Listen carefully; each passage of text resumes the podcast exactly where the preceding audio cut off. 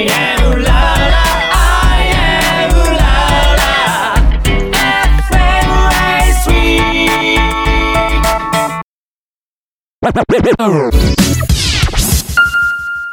ィオエルラジ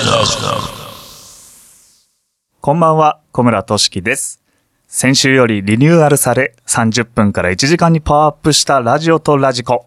9月18日の秋の2時間生放送スペシャルに出演できなかったので、皆さんにお会いできなくて残念。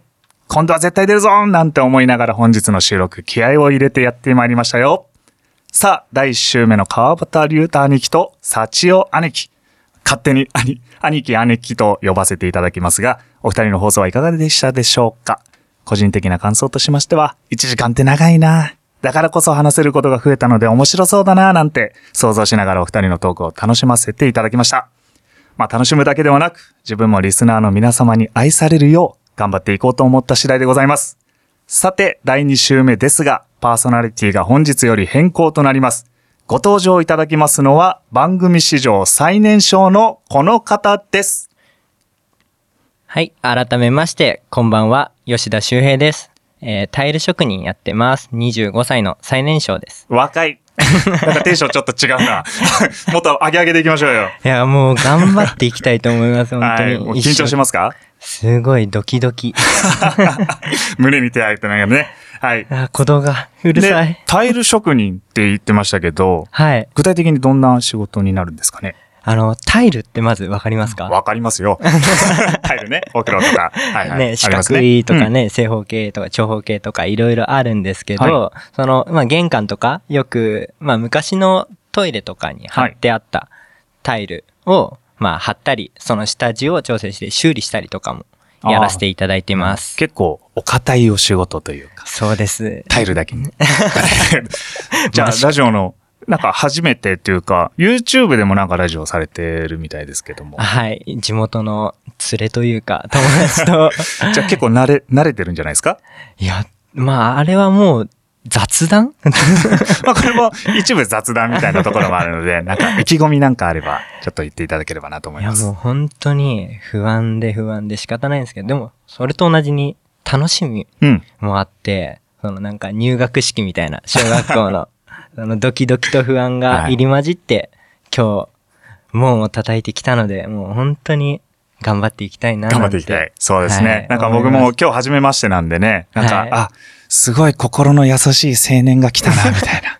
俺って汚れてんのかな、みたいな、ちょっと心配になる感じの印象でしたけども。いやいや、無知なだけです、本当に無知 まあ25歳ね、番組最年少ということで、はいい、よいよ僕より下のパーソナリティっていうか、僕今まで担当してきたのが自分が最年少だったんで、その当時当時はね。はいはいはいなのでなんか下のパーソナリティがお相手っていうのもなんか不思議な感覚があってうん、いや、自信になったなと いやいやいや。思うわけでございますけども。なんかお互いの呼び方とかちょっと決めればなと思うんですが、ああ、そうですね。うん自分は結構、しゅうちゃんとか呼ばれてたんですけど。しゅうちゃんでも、しゅうちゃんでいきます？じゃあ。周平ちゃんでも、周平でも。呼びやすい方で。下の名前でいきましょう。周平いいな、周平。あ、周平で。すそうですねはい、行きましょう。じゃあ、周平と。呼ばれやすい。え、自分は、僕は、まあ、基本的には、トッシー、まあ、トシキって下の名前なんで、はいはいはいトッシーと呼ばれることが多いんですけども、トッシーさんいいな。トッシートッシーさんトッシーさん。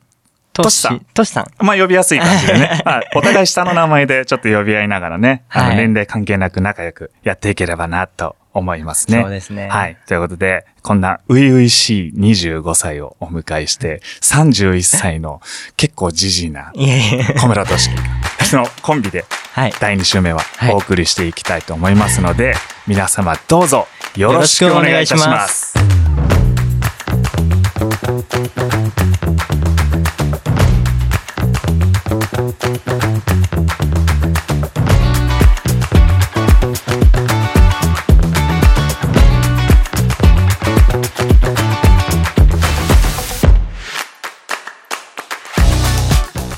改めてこんばんは小村俊樹です。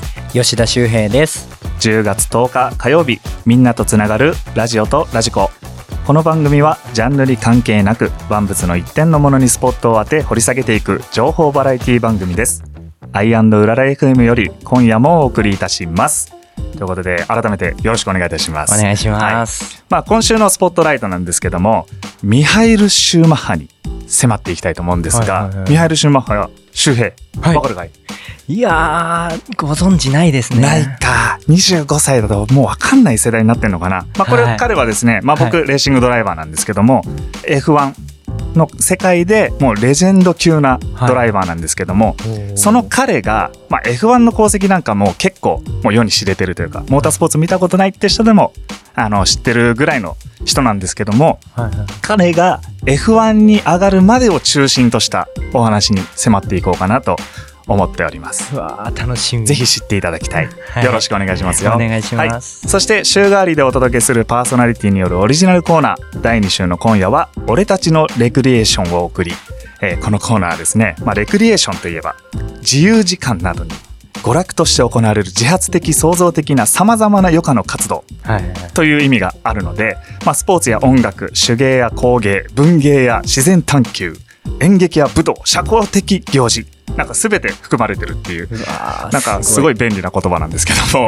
まあ、ということで、このコーナーでは試す紹介、情報質問と何でもやっちゃう悪ガキ2人によるコーナーとなっております。はい。悪ガキやっちゃいますよ。やってやりましょう。レクって響き好きでしょ？大好き。大好きでしょ？遊べる的な感じで楽しみになるでしょ？大好き、楽しみ。そんなね、ワクワクする、癒される、勉強になる。私が生徒会長になった暁には、そう言ってもらえるようにやりたいと思いますよ。生徒会長、生徒会長なんだよこれ。まあそんな感じでね、二人でわちゃわちゃやっていきたいなと思います。それでは1時間最後までお付き合いください。みんなとつながるラジオとラジコ。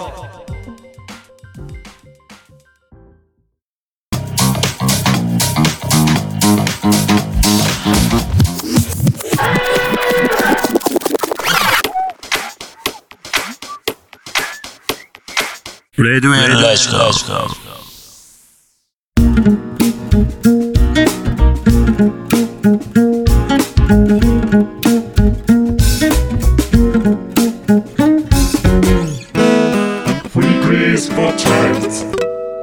今週のスポットライト今週のスポットライトはミハイル・シューマッハです。とということ、で、まあ冒頭にも言いましたが F1 ドライバーで、はいまあもう引退はされてるんですけども、はいはいえー2023年現在、まあ今年ですね、えー F1 というのは1950年代からはい1096レースが開催されてきたわけです。あ古いですね。だいぶ古いです。はいで、その中で、まあ計19シーズンを戦い抜いたドライバーなんですけども、もう数々の記録を持ってるドライバーなんですね。で簡単におさらいしますと、えーまずポールポジション、まあ、予選で一番最速のタイムを出した回数が68回、68。はい。えー優勝回数が91回はい。これともに歴代2位のまあ近年ちょっと前までは歴代1位だったんですけども、はいはいまああのちょっと破られてしまって歴代2位にななってしまってるんですけどもそれでもえそれって、あウサイン・ボルトみたいな感じウサイン・ボルト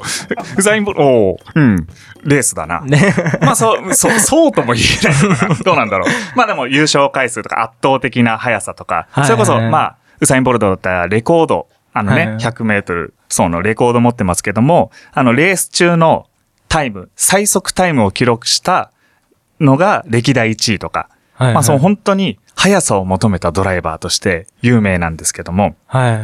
で、このドライバーの、まあ、先ほども言った F1 の功績っていうのはもう本当に知れてるので、それまでの生い立ちからちょっと迫ってみたいなと。そのレジェンドの、あの、生ま生まれから育ちいまで。かにしてそこまで上り詰めたかっていうところを、えー迫っていきたいと思います。まず、えーミハイル・シューマッハはですね、1969年1月3日にドイツのケルンという町ですね。この近郊にある、えーフィルト・ヘルム・ミュールハイムはい。という町で生まれます。はいはい。ドイツ人。まあドイツ人ですねはいで、4歳の時に、まあ当時レンガ職人として働いてた父から送られた。原動付きペダルカー、ご存知ですか？ペダルカーって。まあ、タイヤがあるんですよね。っとね今、周平君にははい。画像を見せながら行きたいと思うんですけども。これですねなんかペダルカー。子供、はい赤ちゃんっぽい、1、2歳が乗ってるようなちっちゃい原動付き、ね、ペダルカーなんですけども、はいこれが車との出会いになるわけですね。で、毎日乗るほど夢中になっていったと。ああ。言うんですよ。いいですね。その夢中になりすぎて毎日乗ってるがゆえに、はい。あの、なんか、ガンガン走り、走りまくってですね、はいはい。電柱にぶつかるという事故を起こしてしまいます。ちっちゃい4歳頃のちっちゃい頃はい。ありがちな。それを見た父が、はいいや、危険だと。はい危ない。まあ普通ならそれでやめさせよう。はい。ペダルカーなんか捨てちゃおう。と思うところを、むしろ安全にそういう競技をできるようにということで、こちらのレーシングカート。まあ僕も通ってきたこのレーシングカート。エンジン付きのですね、はいカートに乗せるなんか。マリオカートの、まあそうですね。みたいな。まあマリオカートが、まあ、初えーここの原型というか、はい。まあ本物というか、うんえーこのレーシングカートに乗せこると。れがデザインになってるんですね。こここからマリオカートっていうのが生まれてますよね。はいはいまあこれに乗せることで安全でまた本格的に挑戦させようっていうので、えー乗せることになります。はい。で、これがレーシングドライバーとしてのミハエルの誕生の瞬間でもありました。で、その後、カート上では、その連れてったカート場ですね。はいでは、えーまあ元 F1 ドライバーが経営してたっていうこともあり、はいいろいろアドバイスいただいたりとかしてる中で、そのサーキットの管理を任されるようになるんですよ。お父さんが。あ、お父さんが、はい。はいで、もう息子たちに集中して練習できる環境を整えてあげるわけですね。はい。はい。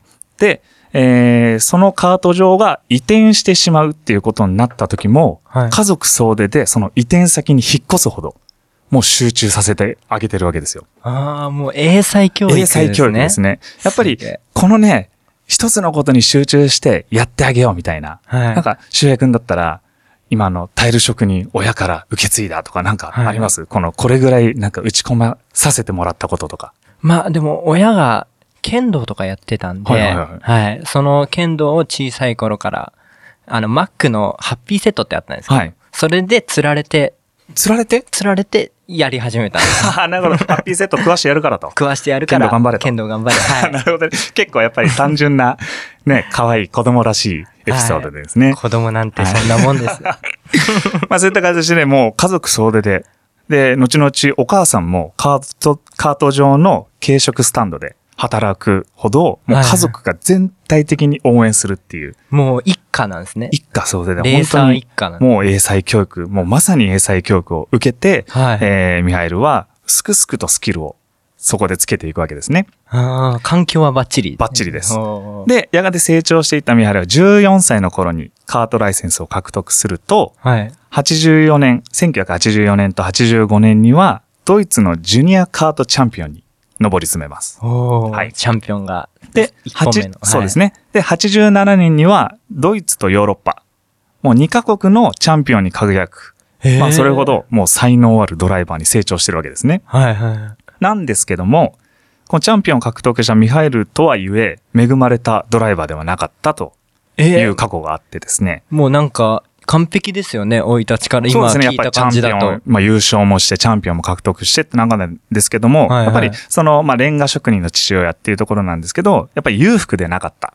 ああ、で、カート場、練習費、まあ点線、サーキット、いろんなところで開催するので、そこの交通費であったり、宿泊費だったりっていうところ、やっぱり資金がどうしても必要となってしまうんですよ。あで、それを払えずに、ーはいなんとかして、あの、他のドライバーがつく使い古したタイヤとかをはいはい持ってきて、それで練習するとか。えー、もう新品タイヤなんか買えるわけないっていう。形から入れなかった。全然入れなかったんです。へーでも、、まあ雑草魂じゃないですけど、そういった練習家で、もう使い古したボロボロのタイヤなんかグリップしませんから、反応してくれない。やっぱす、滑ってしまう。あしっかりハンドル曲げても、その通りに曲がってってくれない。あ、はい。それがグリップっていうんですそうですね。で、そういう環境下で練習したからこそ、スキルがどんどん上がってって、はい。もうどんどん成長していくわけですね。はいはい。はい。で、ちなみにレーシングカートを始めるってなると、キッズカート、大人用とか中古品でも、だいたい20万から25万ぐらい。ああ、まあマシンでね。当時の。意外と安いなって思われる方もいるんですけど、はい。全日本クラスとかになると、はい数百万とか、やっぱりかかっちゃうわけですよ。数百万。はいで、全日本クラスの1シーズン戦うってなったら1000万ぐらいかかったりとか。まあ日本国内ですね。はいはい。なんで、やっぱり子供の戦う、そういうこと剣道の大会出るときにはい何百万もかけて出るような感じですよ。全国大会に。その練習から何から。例えばね、もう動機から何から。はい。もういくらも使って何百万もかかってレースに出ていくっていうところで、やっぱ費用がない中で、もうなんとかやりくりしてでチャンピオンを獲得するという、この根性。泣ける。すごい泣ける。はい。まあそういう大変な中でも本当にスキルアップして、えーやっていくわけですけども、この活動を継続できた理由としては、はい恩師であるユルゲン・ディルクというはい。方がいらっしゃるんですけども、この方がもうす十分ではない中でも支援金としてはい支えながらレース活動を続けていくという環境ができたっていう。まあこの方が本当にあのドライバーその後の成長を支えてあげたっていう。なんかあったんですかね？お気に入りっていうかやっぱり才能が見込まれてっていうところあもー十分ありますし、はい。あの、他のドライバーの話では学校の先生がもう支援するっていう。お前はドライバーになれっていう。あ、もう才能を見込んで。そうです、そうです。もう全然モータースポーツ関係なくても、その才能に惚れ込んで、先生を辞めてマネージャーにつくっていうパターンもあるぐらい。え？やっぱりヨーロッパってそれだけ熱狂的というか、あモータースポーツに関して。投資？投資？まあ投資ですよね、言ったら。まあそういう感じで支えていったと。はい。で、えーそのカートで成績を出しながら、フォーミュラーカテゴリーに参戦していくわけですけども、はい今現在私がスーパー FJ という登竜門の、えーはいカテゴリーで今戦ってるわけですけども、スーパー FJ。はい。まあ、あの、ピラミッド式で言うと、まあ、F1 を頂点にしたときに、はい。えー F1、F2、F3、F4 とか、そういうランクにあるんですけど、まあ、F4 のちょっと下ぐらい、スーパー FJ っていうまあランクですね。5番目。野球とかで言うと草野球とか、えー、もう甲子園大会を目指してるはいはいはい。高校球児みたいな、そういうランクなんですけども、はい。そのジュニアフォーミュラーにステップアップを果たし、まあ、現在は廃止となってるんですけども、フォーミュラー K に期というカテゴリーと、はい。えー、フォーミュラーフォードという今でもある、えー登竜門のカテゴリーに出場して、そこで、はいと、取れば、あのー、ちょっと F5?4? に F4、まあ、ステップアップっていう形にまあ、確約はされてないんですよ。チャンピオン獲得しても。あまあ、ー要、は、タイトルを獲得して、それをもとに宣伝をして、はい俺、早いよっていうのを、ステップアップ先の、はい、あの、ランク上のチームにオファーをかけて乗せてもらうみたいな形にはなるんですけども、あ。このフォーミュラーに上がってもカートの勢いのまま、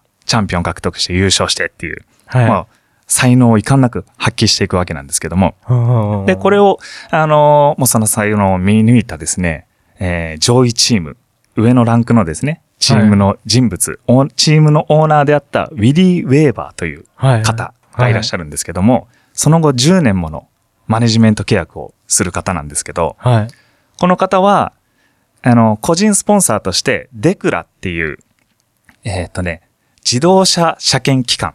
車検の、車検の自動車の車検ですね。この機関のえー会社と、ドイツのえー金融グループを個人スポンサーにつけるっていう。もう本当マネジメント。はいはいもう彼の、えーレース参戦を支援するための、はい。もう手助けを、いもう、最、0から100まで全部やるっていう方に助けても2らう。社でやる、2社というか。まあ、あの、その一部ですね。その有名的な企業の一部を今抜粋してるんですけども。はい。で、この契約で、ミハイル・シューマッハの、えー得る収入ですね。はい。これの約20%を受け取るっていう条件でマネジメントをするわけなので、シューマッハが後々もう約何百億円って稼ぐわけなんですけど、はい。これの20%って言ったら、まあ、100億円だとしたら、120億円。20億円も手にする、もう高額所得者になるわけですね、この方も。あ、投資が。なので、まあ、異名は、はい。ミスター20%っていう異名がつく、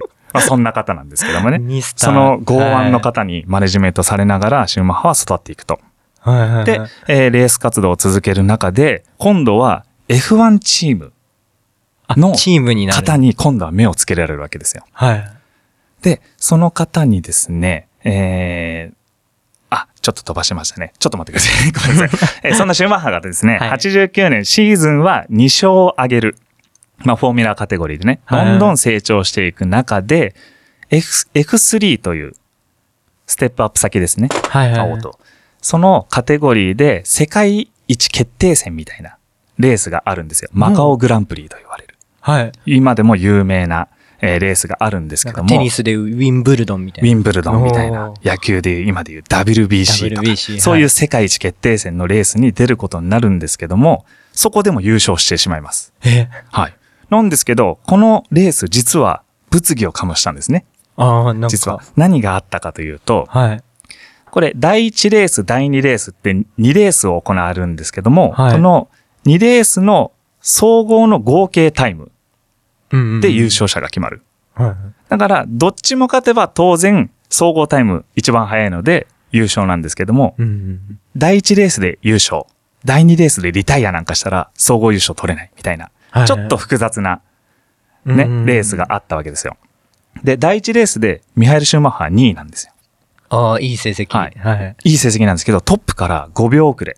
この5秒がすごい肝になるんですね。えー、たった5秒がたった5秒はいが。で、第2レースは1位を回走するんです。結構ダントツ。あ、ダントツまではいかないんですけど。まではいかないぐらい。はい。まあ、1位を回走中。はい。ですが、2位にいる選手が第1レースの優勝者。これが5秒以内のところではい。追ってきてるわけですね。はいはい。で、ファイナルラップ。とうとう追いつかれるわけですよ。はい。このまま抜かれてももちろん負けてしまいます。やばい。でもこのまま抜かさなくても近いので優勝ができない。はい。ここでミハエルはもう露骨的なブロックをするわけですね。抜かせないために。進路を塞ぐわけですよ。それ戦で略ですよね。戦略です。はいもう彼は優勝したい。はい。もう、もうそのアドレナリン爆発させます。ではいブロックしてクラッシュしてしまうんですね。はい。で、2位にいた選手はそのままリタイア。1位のミハエル・シューマッハは、この後ろから追突されてしまうわけですけども、はい、リアウィングっていうですね、後ろの部品が取れてしまったまま、走行をなんとか続け、優勝して総合優勝するという。こっちにも害が、害というか。まあ、あの、ブロックってもちろん危険な行為なので、はいあの、やりすぎるとペナルティといって、はいまあ、えっ、と、失格であったりとか、そういう裁定が下されるんですけども、はいはい。なかなかそこの裁定が微妙な、なんか、つけにくい、なかなか難しい裁定のまま、ペナルティも全くないままに優勝して、えー、リタイアした選手はそのままリタイアという形で終わってしまったっていう、なんとも、なんか、後味が悪いような、かわいそうですよね。そんな感じなんですよね。で、やっぱりそのし勝利への執念がものすごいドライバーで、あの、まあ、どこのサーキット行ってもやっぱりすぐに結果出す。どのマシンに乗ってもすぐに結果を出すっていう、もう、なんか悪名高きドライバーっていう。はい。なんかなかなかファンに認められない、そんな選手だったんですよね。あー今ではすごい人気なんですけども。その一件がってことですかね。その一見、カラッと言えるかもしれないですね。うんうんうんはい。もう、もうなん、なんですかね。なんだあいつはと。はい。もう優勝のためだったら何でもするのかお前はみたいな感じで嫌われ者になってしまうんですよ。そうですね。はい見栄えがあんまり良くない。まあよろしくはないですよね。ですけども、やっぱりその勝利への執念っていうところを、やっぱり人は見てるわけですよ。あ、このドライバー欲しい。こんなドライバーが欲しいっていうチームがやっぱりあってですね。はい。この、この成績を見た、えー、まあ先ほど先出ししてしまいましたけど、F1 チームのエンジニアディレクターになっていたトム・ウォーキン賞という方と、テクニカルディレクターのロス・ブラウンという方に目に留まりですね、はいミハイル・シュマッハの F1 デビューが近づくわけですね。はい。まあ、それをちょっと後半喋っていきたいなと思うわけでございます。はい。ということで、えーまずここで一曲紹介していきます。えー2021年11月7日に発売されました、手裏剣パップでミハイル・シューマッハ。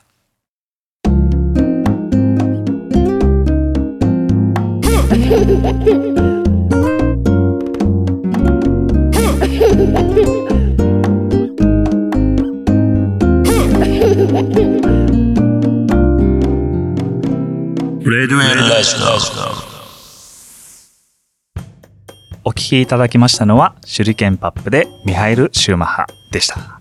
えーまあ歌詞にはですね、数々の F1 ドライバーが入ってくるなど、まあ PV ではレーシングスーツとか、えーまあそんな着て、フェラーリの車なんかも出てくる。もう本当にドライバーを意識した。PV になっているので、ぜひ聴いてみてください。見てみてください。ということで、えー、第2週担当の小村俊樹と吉田修平がお送りしております。ラジオとラジコ。えー今週のスポットライトはミハイル・シューマッハでございます。まあ、前半はですね、かなり勉強チックになってしまったので、はいまあ、後半はちょっと質問も多めにしながら、えーやっていきたいと思いますお。願いします。はいで、えーまあ、前半の最後に F1 のシートが、まあ、F1 のね、えードライバーになるチャンスがやってくるっていう締めくくりでしたけども、はい。この突然、あの、訪れるわけですよ。はいはい。あの、もともとは、まだ下のカテゴリーで頑張ろうみたいなはい。感じのところからですね、実は F1 ドライバーのある方が、傷害事件を起こしたことで裁判にかけられてしまうんですね。えー大事件じゃないですか。その選手の代役ではい。急遽呼ばれることになるんですね。はいはいはい。で、この呼ばれた理由も、まずは3名ドライバー候補として挙げられるわけですよ。はいで、。他の2名は、もう F1 でも参戦歴があるドライバーが呼ばれるんですけども、はい。もうシューマッハは当然 F1 に乗ったことないんですね。はいはいはい。なんですけど、テストの機会を与えられた時に、たった3週で、おい、あのドライバーと契約しろと。こいつはすごいぞっていうぐらいのスキルを見せつけるわけですね。はい。その間に3週間、そうですそうですはい。シュエ君は今まで、その、今だっていうチャンス、はい訪れたことってあります、ここしかないみたいな。突然やってきた。思いつくのはないけど、その3週間、うん。その間で、なんとか、あの、踏み出せない踏み出せない。人ではあるんですよね。そのなかなか、なかなか？尻込みしちゃうとか、はいはいはいそんな感じなんで、出す、掴みきれないタイプだと思います。掴み切っていきましょうね、今後は。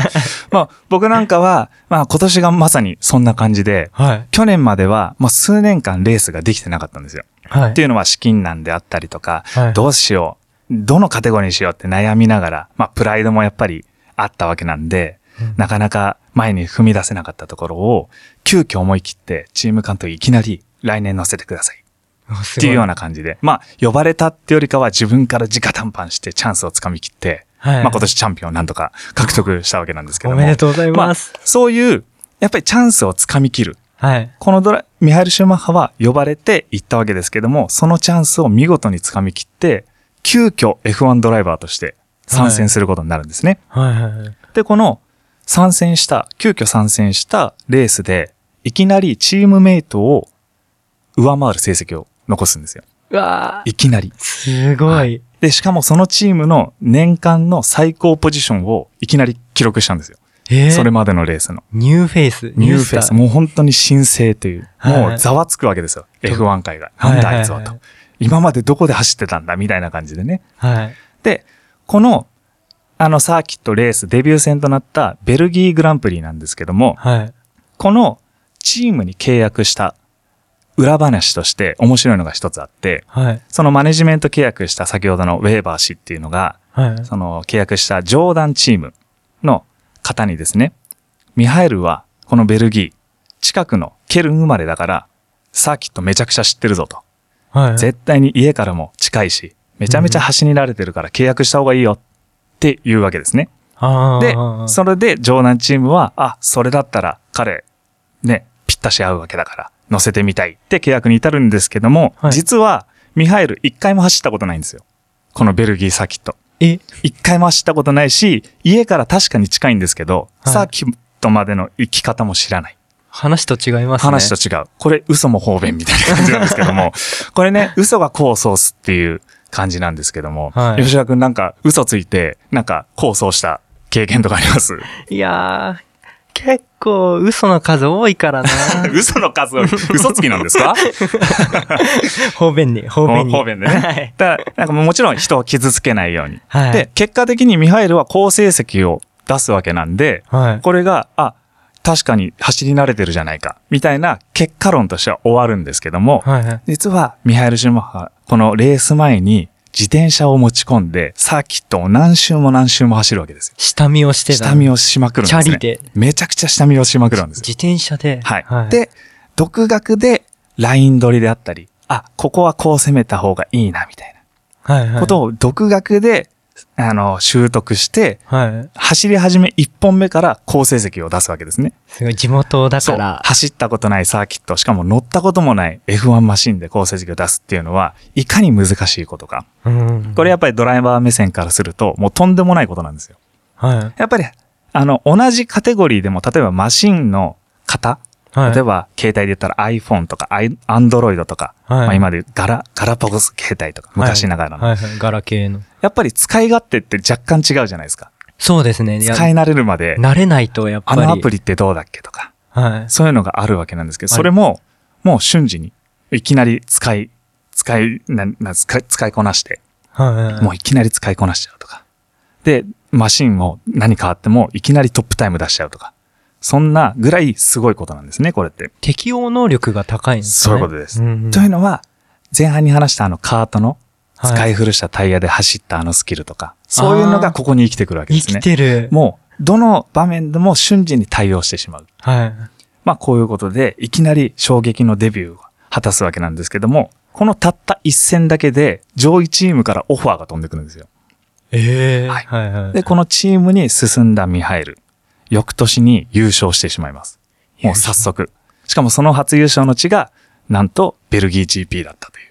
すごい。結構ね、感動的なストーリーもそこで待ってるっていうことなんですけども。すごい心拍数上がりました、今。心拍数上がりました。結構ね、なんか運命的な、はいやっぱりこのために彼は F1 をその後参戦してきてて、1年後のベルギー GP で初優勝を決めるっていう、このね、最高の、なんか不思議なつながりみたいな。つながりですねなんかありますよね。運運命が。でも最ドイツ人にとって最高の才能だって言われるぐらい、もう本当に一気にここで人気が出るんですね。あの嫌われ者だったドライバーが。はい。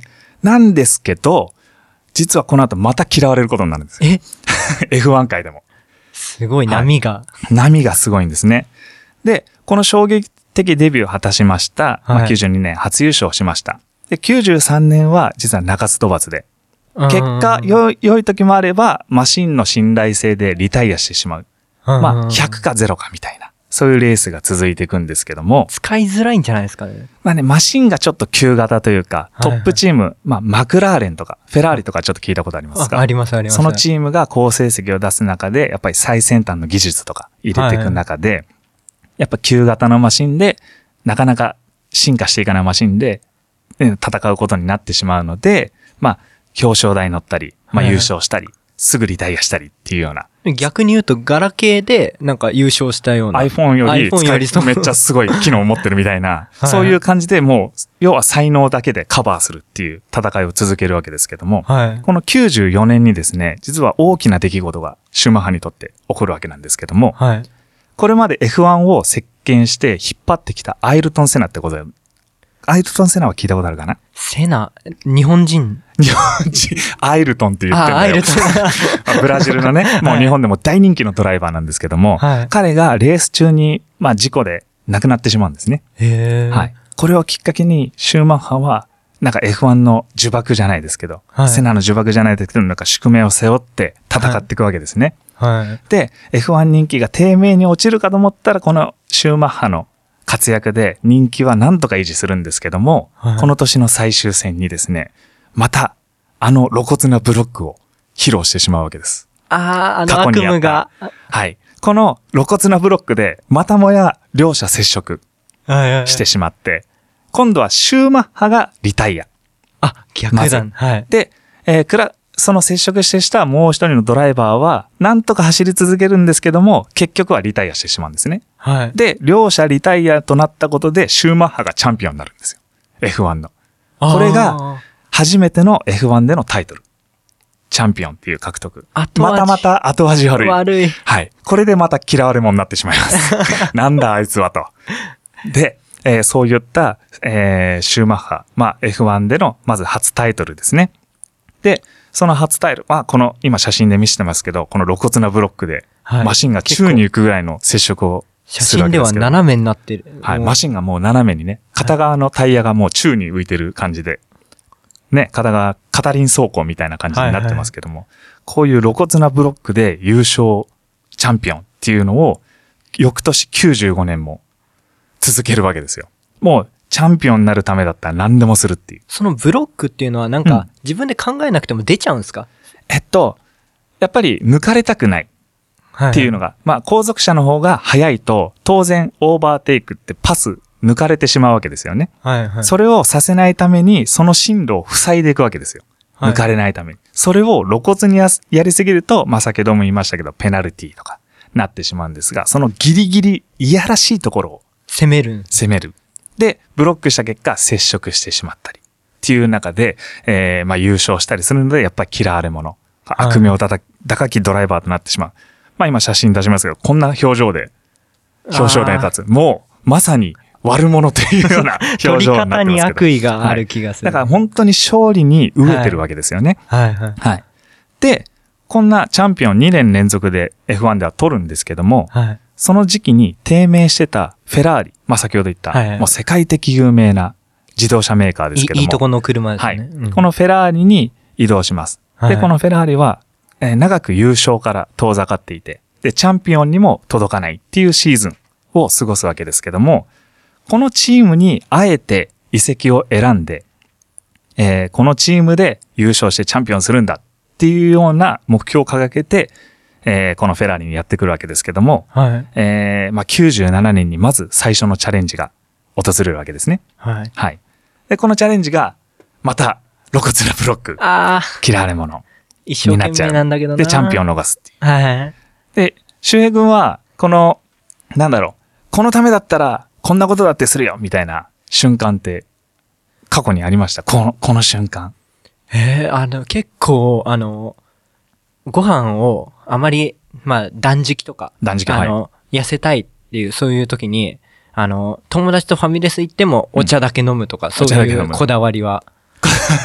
執念というか、痩せるための執念みたいなね。糖分は取らない。もうね、相手のことを考えないみたいな。はい。自分良ければそれでいいみたいな、そういう選択ってなかなかしないですよね。しないですね。でも、ドライバーってやっぱり、正直したくない、しちゃダメだっていうのはあるんですけど、はい天使と悪魔がやっぱりいるわけで、運転中に運転中に。現れる。やっぱり優勝したいし、はい成績、好成績で終わりたいっていうところで、やっぱり出てしまうんですよね。で、はいそれを露骨にやってたのがこのミハイル・シューマッハっていう。うんでもギリギリを狙ってるんですよね。ギリギリを狙ってるんですけども、結果的に出場停止を食らうとか、ああ。もう年間の獲得してきたポイントを全て剥奪されるっていう結果にも、けうんあの、つながってるので、やっぱりそれで悪名高きドライバーっていうのでう、んやっぱりずっと広まってしまうんですけども、はい。この長きにわたって低迷してたフェラーリチームを、なんですか、チャンピオンに輝くわけですよ。はい。結果的に。はい、で、その後、長いこと、5年連続チャンピオンに輝くとか、はい、それほどすごい成績で終わるっていう、シンデレラストーリーじゃないですけど、そうですね。もうかねてからの目標を達成するっていうですね。はい。この彼のもう勝利に飢えた野心的な、ね、悪者だ、あいつは悪者だって言われても気にしない。必要ですね勝利のために、チームのために、はいまあ自分のためにっていうのがもちろん高いと思いますけども、はい。そんなドライバー。で、えー、まあ、生い立ちから追ってきたわけですけども、こんな人、どうですか？いや、でも、その気持ち。ちになりたいですね。逆に。なりたいそういうふうに強く。うん。一番弱いんで。はいや。っぱりね、どんどんね、この野心的にね、もっと目標に向かってチャレンジしたいなって、僕は彼を見て、なんか勉強するとこがあったなと思いますね。はい。現在はまあ、2013年にスキー事故で、ちょっと今自宅療養中ということで、なかなか表舞台に出てこないんですけども、まあ彼の健康、まあ復活も、えー、祈りまして、はいまあ今回スポットライトに選ばさせていただきました。はい。ということで、えー今週のスポットライトはミハイル・シューマッハでした。俺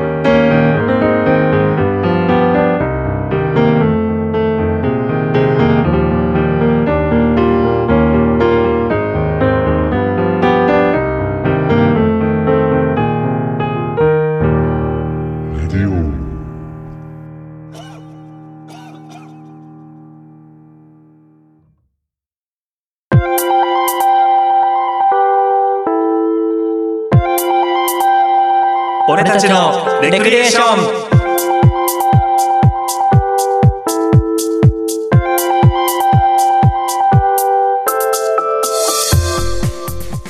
はい。ということで、オープニングでもお伝えしましたが、あらゆることにチャレンジしたり、解決したりと、この悪ガキ2人がお送りするコーナーとなっております。あれ試してとか、これってどうなの？とか、たくさんのお便りいただけると助かるんです。はい。ということで、そんな今回は初登場でガチガチバキバキ、まあ自分もなんですけども、まあ、周平に進行をお願いしておりますので、ここからはお願いいたします。はい。周平です。周平です。周平です。みたいな感じになってますよ。えーまあ、はじめましてなので、はい。このね、今初めて2人でやっ撮ってるんですけど、仲をね、はい深めよう。深めようということで、深めましょうよ。こんなね、こんな企画を準備してまいりました。はい。二択ゲーム。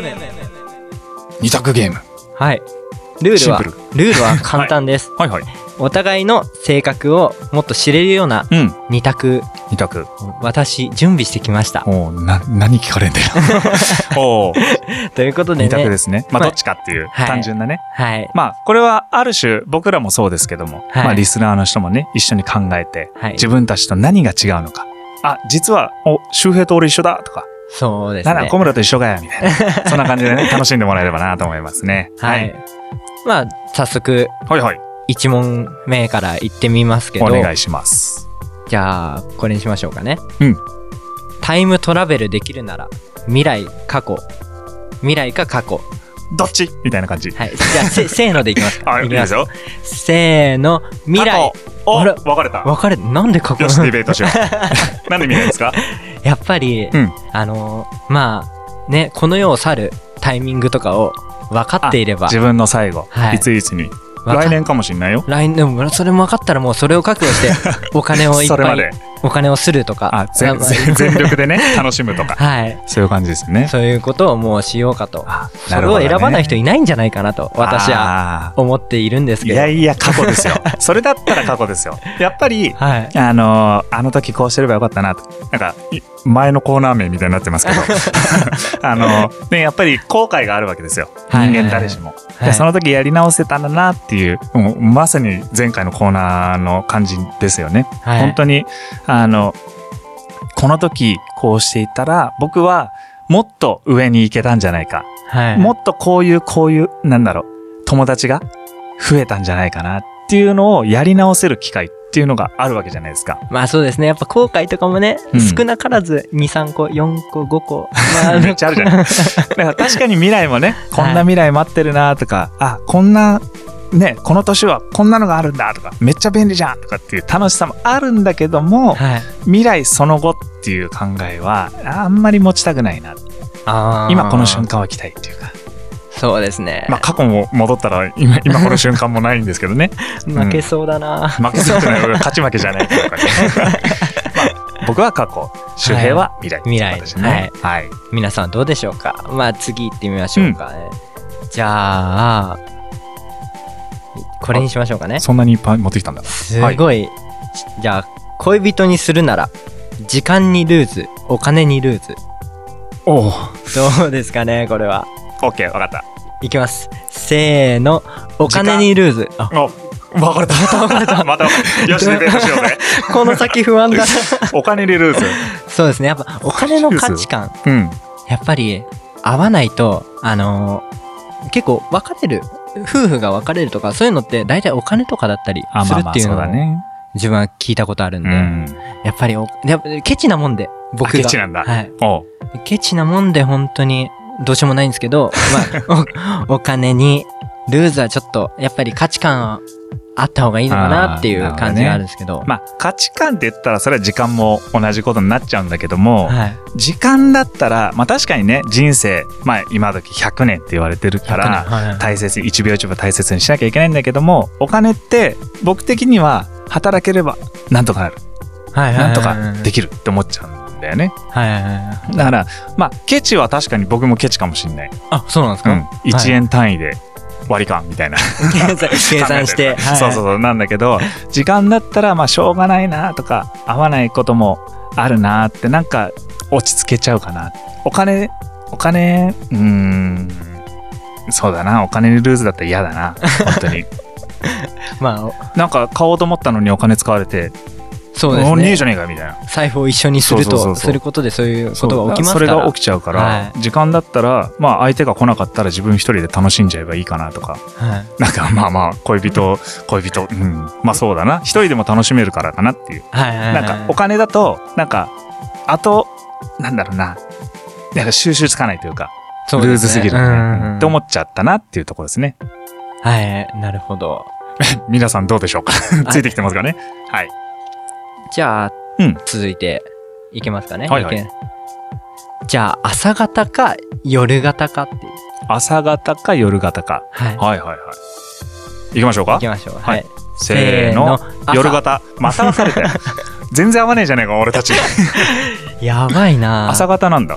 自分は朝ですね。でも仕事柄ね。ぱ仕事柄朝ではあるんですけど、やっぱ、あの、早起きの気持ちよさ、朝活の気持ちよさ、なんな言うね、それ。朝活の気持ちよさ。なんて最高なんだ。夜活は気持ちよくないの？夜活は、なんか、次の日に絶対にダメージが来るんですよ。あ、ダメージ。ダメージが。やっぱ日で考える。はい。やっぱ朝活の人は次の日っていうのを考えるよね。はいはいはい。夜活は次の日ももう起きてるから、はい。まあ考える一つとして、まあ夜楽しんじゃうよね。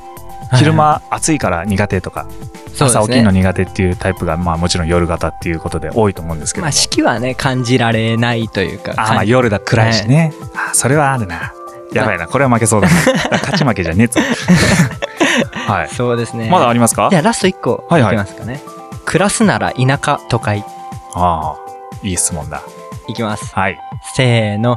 田舎。おやったあった最後に。やったやったあれですよね。仲良くなるそう。自然とかね。自然とかねやっ。ぱ豊かに、もう時間がね、スムーズに流れているそう。感じが。まあ、僕実家が、それこそ鹿児島の、はいまあ実家って言ったらおかしいんだけど、お父さんの実家が鹿児島でね、まあよく鹿児島に帰ってるっていうのもあるんで、はい。はい、なんかその田舎暮らしっていうか憧れがありますね。都会よりは。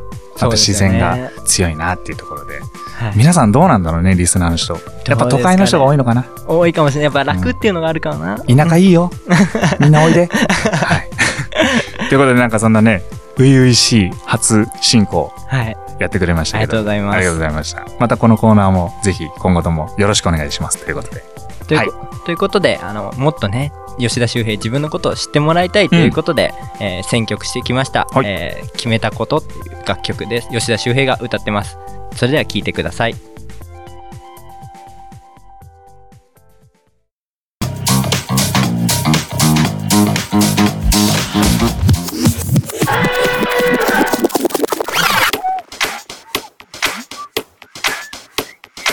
レッドウェルダイスカ。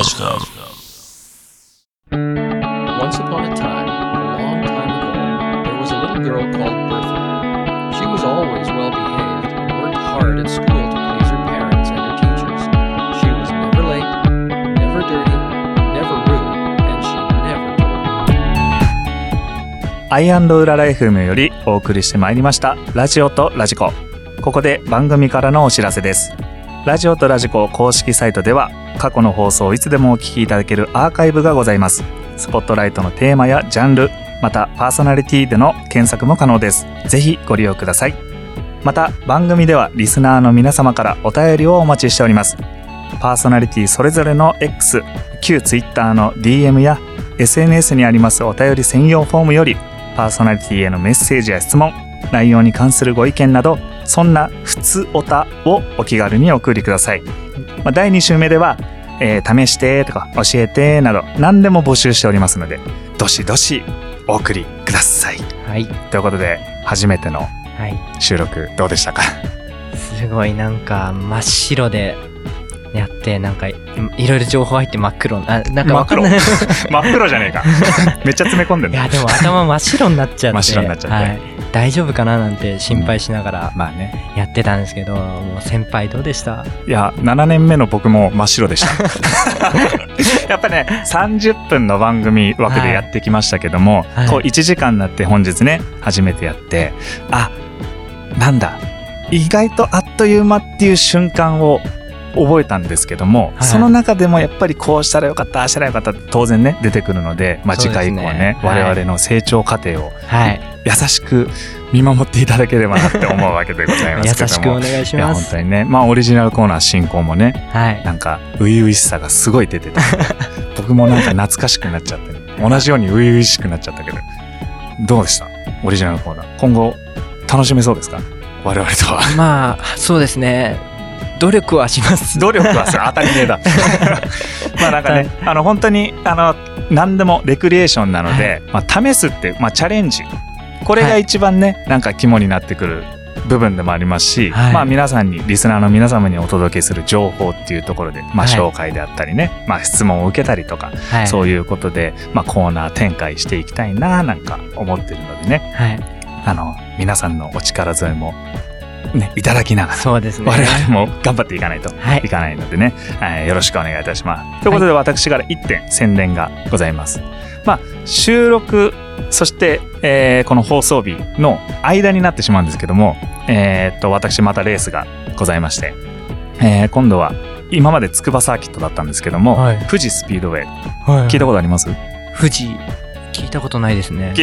はい。まあ、富士山の近くにある、はいあの国際的なレーシングサーキットなんですけども、はい。まあ、ここで、えーまあ、JAF 地方選手権の第7戦が行われまして私、はいえー参戦してくるわけですけどもはい。このレースで私あの好成績残せばまたまたあのこの間はねあの筑波サーキットだけのチャンピオンだったんですけども、はい。今度は弱戦という、まあえー地方選手権全体のチャンピオンも獲得するっていう大事なレースになってるわけなんですけどもああ、そうですね。あのねぜひね現地で見ていただきたい。はい。まあこの放送日はもう終わってしまってるので、はい。なかなか残念なんですけどもやっぱ生の感じと、いや本当周平君今度来てねぜひ。練習でぜひ、もいいから。本当に、こういう形であの我々はレースまあえー周平君はタイル職人まあシンガーソングライターということでね、はいあの音楽制作なんかもやってるので我々の活動もぜひ、えー応援していただければなとはい。思うわけでございます。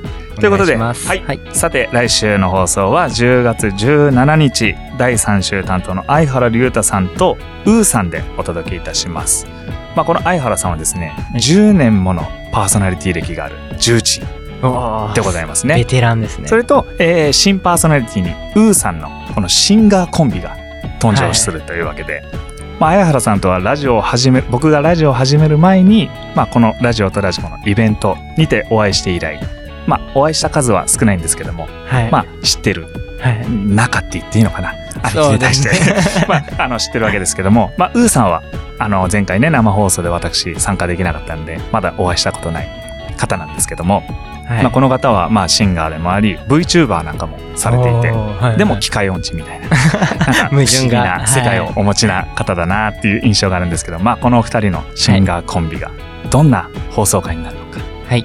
はい、楽しみですねお楽しみにしてください。はい。ということで今夜のお相手は小村俊樹と吉田修平がお送りしました。我々とはまた来月お会いしましょう。それではおやすみなさい。